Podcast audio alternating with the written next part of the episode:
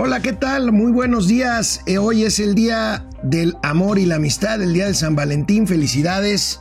Pásenla muy bien con quien quieran, con su familia, con su pareja, con quien ustedes quieran mis mejores, mis mejores deseos. Hoy, hoy hablaremos del tema de pensiones. Ya hay en la mesa lo que habíamos platicado, una propuesta muy interesante de los empresarios para resolver el tema de las pensiones. Y bueno, las tasas de interés bajan y el presidente reacciona. Por cierto, hoy en Palacio Nacional, a pesar de ser Día del Amor y la Amistad, difícil, difícil la situación en Palacio Nacional hoy en la mañana por feministas que se manifestaron con toda razón, creo yo, ahí a la hora de la mañanera. Bueno, ahorita regresamos. Esto es Momento Financiero. El espacio en el que todos podemos hablar. Balanza comercial. Inflación. Evaluación. Tasas de interés. Momento Financiero. El análisis económico más claro. Objetivo y divertido de Internet. Sin tanto choro. Sí. Y como les gusta. Peladito y a la boca. Órale. Vamos, réjete bien. Momento Financiero. Bueno, pues eh, San Valentín cayó en viernes y los mercados lo saben. Ya empezamos, momento financiero. La propuesta de los empresarios para atender el problema de las pensiones. Recuerden ustedes que actualmente, actualmente, pues un trabajador de la generación de Afore que se jubile, pues, que se jubile podría aspirar a jubilarse con el 30% de su salario. Bueno, pues hoy el periódico Reforma publica el adelanto de lo que será y de lo que ya es la propuesta de los empresarios para atender este grave problema, los empresarios absorberían la totalidad de los recursos que implica pasar la aportación voluntad, la aportación la aportación obligatoria, que actualmente es el 6,5% del salario de los trabajadores para, para sus pensiones, eh, es una parte que paga parte los empresarios, otra parte los trabajadores y otra parte este, el gobierno. Y bueno, pues el, el el sector, el sector empresarial se está poniendo guapo y propone que en un plazo de 8 años crezca esta aportación del 6,5 al 15% del salario de los trabajadores y que esta diferencia la absorba totalmente el sector empresarial, o sea, las empresas. Es una, es una propuesta, es una propuesta muy atractiva, es una propuesta muy disruptiva. Eh, entendemos, tenemos información aquí en Momento Financiero que esta que esta propuesta esté en el escritorio del secretario de Hacienda. No veo razones por, la, por las cuales la Secretaría de Hacienda se opusiera a esta atractiva propuesta que pasará entonces, que pasará entonces al presidente de la República para que decida esto. Y bueno, pues es un compromiso a ocho años. Con esto, la tasa de reemplazo, o sea, la parte que todos recibiríamos o que usted recibiría de pensión al momento de jubilarse pasaría del 30 al 70% en el mejor de los casos. Dada la relación y todos los dimes y diretes entre los empresarios y el gobierno de la 4T, pues me parece una propuesta muy interesante que esperemos ver cómo procede y que cambiaría radicalmente el tema el tema de las, de las pensiones. Ayer, ayer jueves, el Banco de México dio a conocer, el Banco de México dio a conocer el resultado de su reunión de política monetaria contra los pronósticos que aquí dimos, la verdad hay que reconocerlo, cuando le atinamos bien, cuando no hay que reconocerlo, contra los pronósticos de momento financiero, el Banco de México bajó la tasa de 7.25% a 7%. ¿Qué quiere decir esto? Pues el gobierno, el, dinero en México costará menos. Ahí tenemos este post que nosotros oportunamente ayer a la una de la tarde, en cuanto se dio a conocer, lo dimos, lo dimos eh, por nuestras redes. La sorpresa, la sorpresa es que es unánime la decisión. Por primera vez en varios meses, los cinco miembros de la Junta de Gobierno votaron en el mismo sentido. Pensamos que había por ahí algunos, un par, que votarían porque fuera de 0.50% y no 0.25%. Finalmente la tasa queda en 7%, todavía alta en función de atraer, de atraer recursos eh, del extranjero, recursos de inversión, pues por una tasa de interés atractiva. Veamos esta gráfica del periódico El Economista que habla justamente hoy, habla justamente, bueno, esta es la nota principal, ahorita vamos a hablar del tema del SAT, pero veamos la gráfica, la gráfica que tiene que ver con la tasa, con la tasa de interés eh, que baja del 7 al 7.25%. Ahí tenemos, venimos de tasas eh, en el 2015 de 3%. 2.13%, incluso de menos de 2.13%, y llegaron a estar en agosto del 19 a 8.25% y ha venido bajando consistentemente en los últimos meses para estar ahora sobre 7, 7%. Ahí a la derecha tienen el resultado o el reflejo en el tipo de cambio, por supuesto, tasa atractiva mayores eh, inversiones financieras en México y fortaleza del peso que anda pues ya por ahí de los 18 pesos con 60 centavos por dólar. Bueno, una cosa, una cosa interesante, el gobernador del Banco de México ayer al comentar esta, este anuncio prevé, anticipa que en la próxima revisión que haga en algunos días el Banco de México a a la proyección, al pronóstico, al pronóstico de crecimiento de la economía mexicana, el Banco de México lo va a revisar a la baja. Veremos en dónde deja. Se habla de que estará el pronóstico de crecimiento del PIB mexicano en un rango de 0.8 a un poco más de 1.2, 1.3%. Siguen bajando las expectativas. Este año nosotros tenemos la economía lamentablemente va a seguir va a seguir a la baja. Y bueno, esto de las tasas tiene que ver, tasa baja es mayor impulso a la economía, tratar de empujar el crecimiento. Hoy el presidente de la República en una, como les decía, accidentada conferencia mañanera por el tema de los feminicidios, que no es de ninguna forma un tema a desdeñar, pero bueno, salió, salió el tema, salió el tema de las tasas de interés y el presidente de la República comentó lo siguiente. También por eso celebro que ayer el Banco de México haya bajado la tasa de interés al 7%.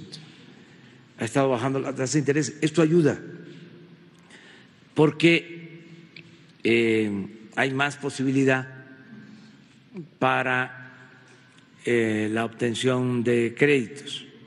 O sea, cuestan menos eh, los intereses y se impulsa más el crecimiento económico. El Banco de México es autónomo, eh, a nosotros nos interesa mucho que se decida en el Banco de México con profesionalismo, eh, de manera técnica, sin eh, intervención política, por eso nuestro respeto a la autonomía del Banco de México tiene dos funciones. Bueno, pues este es obvio, hay que respetar la autonomía del Banco de México. Ahorita regresamos a comentar esto después de una pausa aquí en Momento Financiero. El presidente de la República habló de este debate que para muchos es falso porque en México, en México el Banco de México, su, eh, el Banco Central, su eh, función principal es combatir la inflación y la, función de la Secretaría de Hacienda del Ministerio de Finanzas es impulsar el crecimiento. El presidente insiste en que el Banco de México tiene que ayudar también al crecimiento, pues esto yo no creo que sea una buena idea. Hoy el presidente pues lo celebra porque al, al bajar las tasas de interés, pues bueno, se está dando un empujoncito a la economía mexicana. La razón técnica es otra. Bueno, vamos a conectados este viernes, Día del Amor y la Amistad. Vamos con conectados aquí en nuestras redes, en nuestras plataformas. Carlos Ramírez, hola Carlos, buen fin de semana. Mike White, también te deseo Mike un buen fin de semana, un buen Día del Amor y la Amistad. Jorge Sandoval, bajo el esquema actual, si alguien de 25 años le llegan 300 mil pesos brutos de golpe, ¿cuánto recomendarías meter a la Afore? Mira, pregunta, pregunta difícil, Jorge. No te puedo decir cuánto. Lo que sí te puedo decir es que es una buena idea. Es una buena idea eh, eh, aportar voluntariamente a la FORE. Es un ahorro, son es dinero que no le estás entregando al gobierno, es dinero que estás depositando en una cuenta y que es, y que es tu dinero. Juan José Medina Ordaz, saludos desde Sombreret, Zacatecas, saludos Juan José. Fer Rangel, buen día, saludos desde San Luis, San Luis Potosí. Héctor Martínez, los felicito por tener los verdaderos datos, aunque no les guste. ¿Está bien? Muchas felicidades, muchas gracias, Héctor. Y bueno, pues pasamos pasamos a otro tema eh, de eh, empleo, de empleo. Ayer, ayer el INEGI también dio a conocer, aparte, aparte de eh, lo que acabamos de reportar, el INEGI también dio a conocer la encuesta nacional de ocupación y empleo al mes de enero. Reporta cifras, por supuesto, de empleo formal, informal, desocupación. Y vamos a ver la tabla del INEGI que siempre desmenuzamos aquí para ustedes. Ahí la tenemos. La tasa de desocupación está en 3.5% de la población económicamente activa. Ese es el desempleo. Eh, crece 0.1 ligeramente en términos anuales. La tasa de subocupación 7.8%. Eh, la, la, tasa de subocupación son los empleos informales eh, no registrados en el IMSS.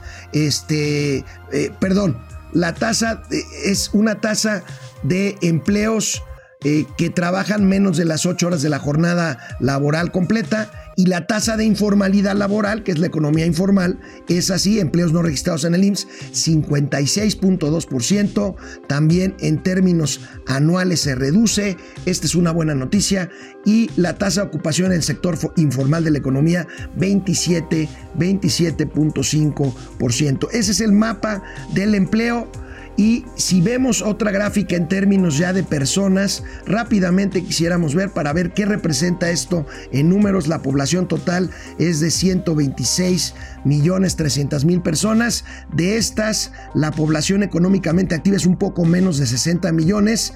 De esas, la población ocupada es 55.8 millones de personas y número de desempleados un poquito menos de 2 millones de, 2 millones de desempleados, 1.9 eh, millones de desempleados. Bueno, ese es, ese es el mapa, el mapa, el panorama del empleo del empleo en México. Y ahora sí, ahora sí, vayamos a la nota principal de hoy del economista. Va SAT, va el Servicio de Administración Tributaria contra las empresas factureras. Ha habido mucha discusión, ya saben, eh, esto ha, tenido que ver con el outsourcing. Hay personas que dicen que el outsourcing está relacionado con facturas falsas. Hay casos que sí, no son todos los casos. Pero bueno, el SAT está calculando recuperar casi 340 mil millones de pesos eh, por eh, empresas factureras que supuestamente se han,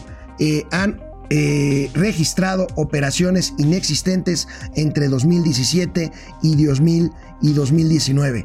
La unidad de inteligencia financiera a cargo de Santiago Nieto, que está muy pegada con el SAT de Raquel Buenrostro, están hablando de medidas cautelares contra 977 personas físicas o morales, o sea, contra 977 causantes. Vamos a ver, vamos a ver cómo va. Este es un tema, este es un tema importante. Yo creo que el tema de las facturas falsas es un tema que hay que combatir. Yo creo que es una de las buenas noticias del gobierno de la 4T. Hay que ir por las famosas factureras falsas. Y ojo, ojo, ustedes con sus clientes, con sus proveedores, ustedes mismos es un delito grave, es un delito grave eh, emitir, emitir facturas falsas porque tiene que ver con fraude, tiene que ver con evasión, evasión fiscal.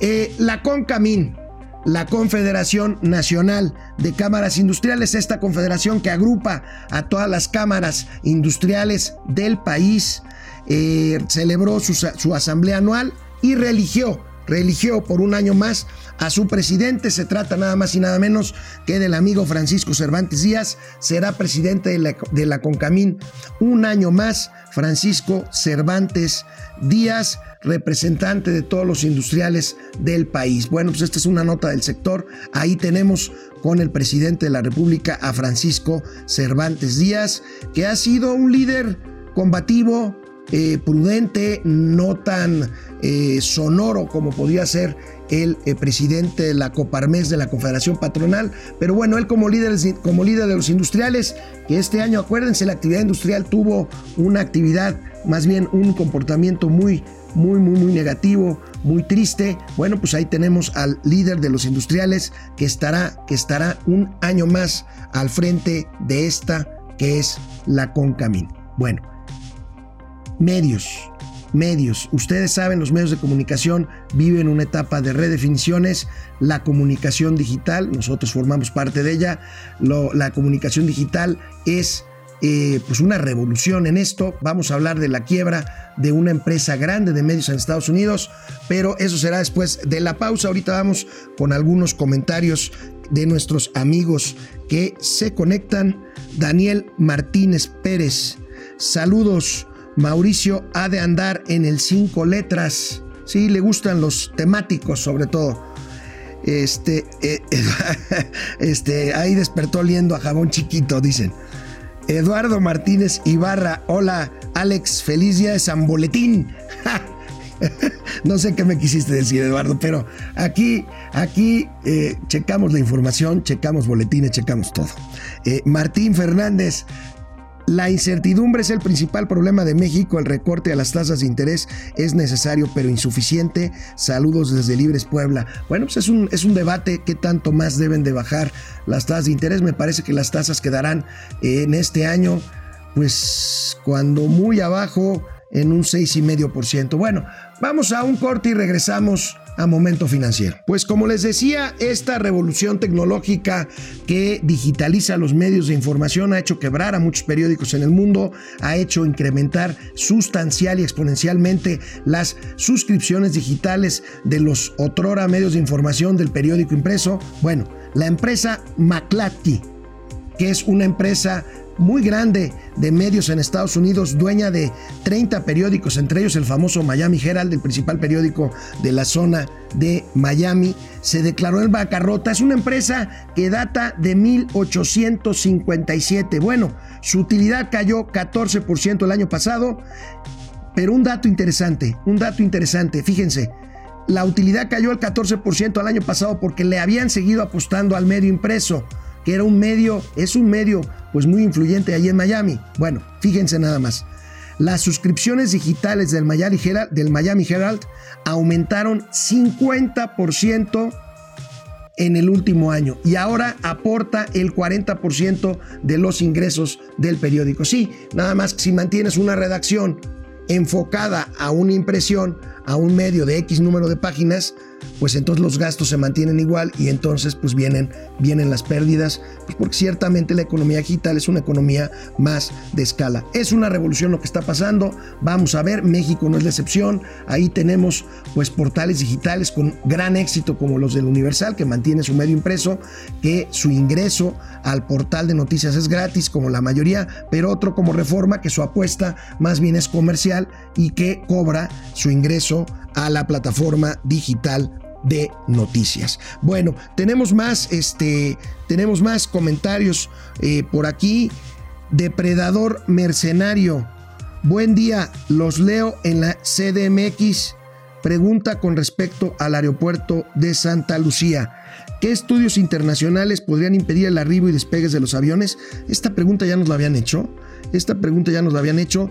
No hay un solo estudio que yo conozca que eh, avale el uso eh, simultáneo, como es la propuesta de la 4T, de los aeropuertos actual, el Benito Juárez, que está completamente saturado, y el de, el de Santa Lucía.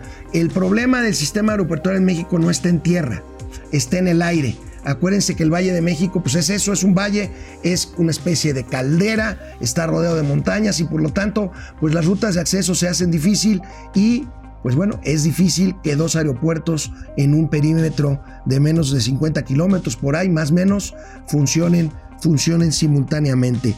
Israel Jai, excelente programa. Muchas gracias, muchas gracias Israel. Carlos Ruelas, Houston, siempre presente en vivo o en repetición. Ah, muy bien. Houston, Houston, Texas. Eh, bueno, vamos con Vamos con otra nota que tenemos por aquí. Vamos con otra nota que tenemos por aquí. Aquí en Momento Financiero hemos eh, documentado, hemos citado pues notas eh, y estudios sobre el comercio, el comercio en línea. Bueno, cifras del INEGI que siempre hablamos del INEGI, pero créanme, es una institución de excelencia, es una institución que produce información veraz, información de calidad hay que cuidar al INEGI. Bueno, cifras del INEGI confirman lo que habíamos dicho ya. El crecimiento brutal del e-commerce o comercio electrónico en México. Tenemos por ahí algunas, algunas gráficas. Tenemos por ahí algunas gráficas. Eh, fíjense nada más, esto es, esto es impresionante. El comercio electrónico en 2018 Está un poquito retrasado el dato, pero es un dato importante. 5% del Producto Interno Bruto Nacional. Las ventas, es muchísimo. Las ventas online sumaron un billón 106 mil 558 millones de pesos, dice, como les decía yo, el INEGI. Y bueno, destaca el instituto, el INEGI, la contribución de aplicaciones de transporte es importante, la aplicación de plataformas como Uber, como Cabify, como Didi, y ahí tenemos y ahí tenemos las cifras del valor agregado de la economía digital, llega hasta el 5, hasta el 5%, es es impresionante, habría que ver, miren, vamos, yo creo que a mí me gustaría hacer alguna vez, ustedes están de acuerdo, alguna entrevista, vamos a buscar a la gente de estas plataformas, a la gente de las plataformas del propio comercio digital como Mercado Pago, en fin, en fin. Vamos a ver, vamos a ver qué pasa, qué pasa, qué pasa con esto. Bueno, este, hablando de eh, desempleo, eh, hablando de empleo y desempleo, bueno, pues eh, las cifras también de la encuesta nacional de ocupación habla, hablan de hablan de que el empleo que se está generando es de menor calidad. Este es, este es un tema delicado.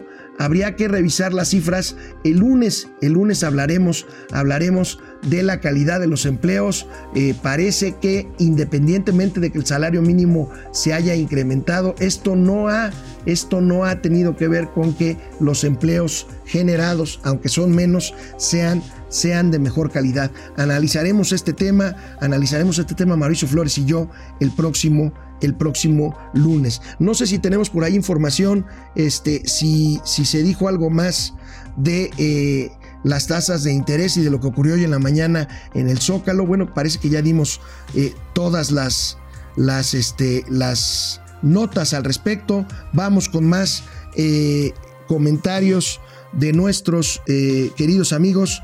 Pedro Reyes, buen día desde Tijuana, desde Tijuana, Baja California. Bueno, fíjense, por cierto, quiero comentarles, quiero comentarles que el próximo, quiero comentarles que el próximo 29 de febrero, es año bisiesto, se va a llevar a cabo un festival muy importante en Tijuana, un festival, eh, un festival que se llama eh, eh, Baja California Fest Canirac, la Cámara de, Industria de la Restaurantera, va a ser un, un festival con 50 chefs con estrellas Michelin allá en Tijuana. Les daremos más información. Y bueno, algunas cifras del día de San Valentín, algunas días económicas, aquí las tengo. Del día de San Valentín, 14 de febrero, 22.800 millones de pesos se espera de derrama hoy por el día de San Valentín en México. 3.2% más que en el 2019. Es un, una derrama importante, pero es menor que, la del día, el Día de la Madre, que el 10 de mayo, que el Día del Padre, aunque supera al Día de Reyes. ¿Cuáles son los giros que más eh, eh, incrementan sus ventas hoy? Cines, teatros y ¿qué creen? Hoteles. Hoteles. Celulares, tarjetas electrónicas y flores es lo que más se vende. Por supuesto que suben los precios. Cada persona gastará hoy entre 300 y 3 mil pesos por el día de San Valentín. ¿Usted cuánto, cuánto se va a gastar? Bueno, felicidades, tengan todos, pasen un buen día de San Valentín y nos vemos el próximo lunes aquí en Momento Financiero. Buen fin de semana. Vamos, réjete bien. Momento financiero.